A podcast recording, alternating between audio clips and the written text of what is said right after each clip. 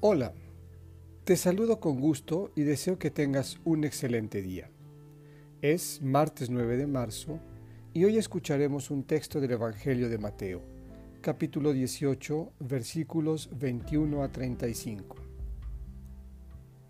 ¿Qué significa perdonar? Es un reto y un dilema para todo aquel que se dice seguidor de Jesús. Te invito a escuchar con el corazón dispuesto y experimentar la misericordia del Padre. Del Evangelio según Mateo. En aquel tiempo, Pedro se acercó a Jesús y le preguntó, Si mi hermano me ofende, ¿cuántas veces tengo que perdonarlo? ¿Hasta siete veces? Jesús le contestó, no solo hasta siete, sino hasta setenta veces siete. Entonces Jesús les dijo, El reino de los cielos es semejante a un rey que quiso ajustar cuentas con sus servidores. El primero que le presentaron le debía muchos millones. Como no tenía con qué pagar, el Señor mandó que lo vendieran a él, a su mujer, a sus hijos y todas sus posesiones para saldar la deuda. El servidor arrojándose a sus pies, le suplicaba diciendo, Ten paciencia conmigo y te lo pagaré todo. El rey tuvo lástima de aquel servidor, lo soltó y hasta le perdonó la deuda. Pero apenas había salido aquel servidor, se encontró con uno de sus compañeros, que le debía un poco de dinero. Entonces lo agarró por el cuello y casi lo estrangulaba mientras le decía, Págame lo que me debes. El compañero se le arrodilló y le rogaba, Ten paciencia conmigo y te lo pagaré todo.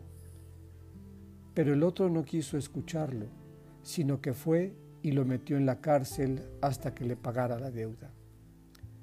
Al ver lo ocurrido, sus compañeros se llenaron de indignación y fueron a contar al rey lo sucedido.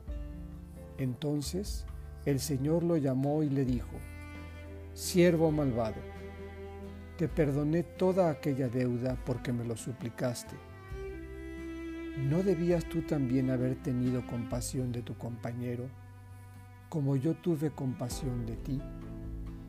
Y el Señor, encolerizado, lo entregó a los verdugos para que no lo soltaran hasta que pagara lo que debía pues lo mismo hará mi Padre Celestial con ustedes si cada cual no perdona de corazón a su hermano.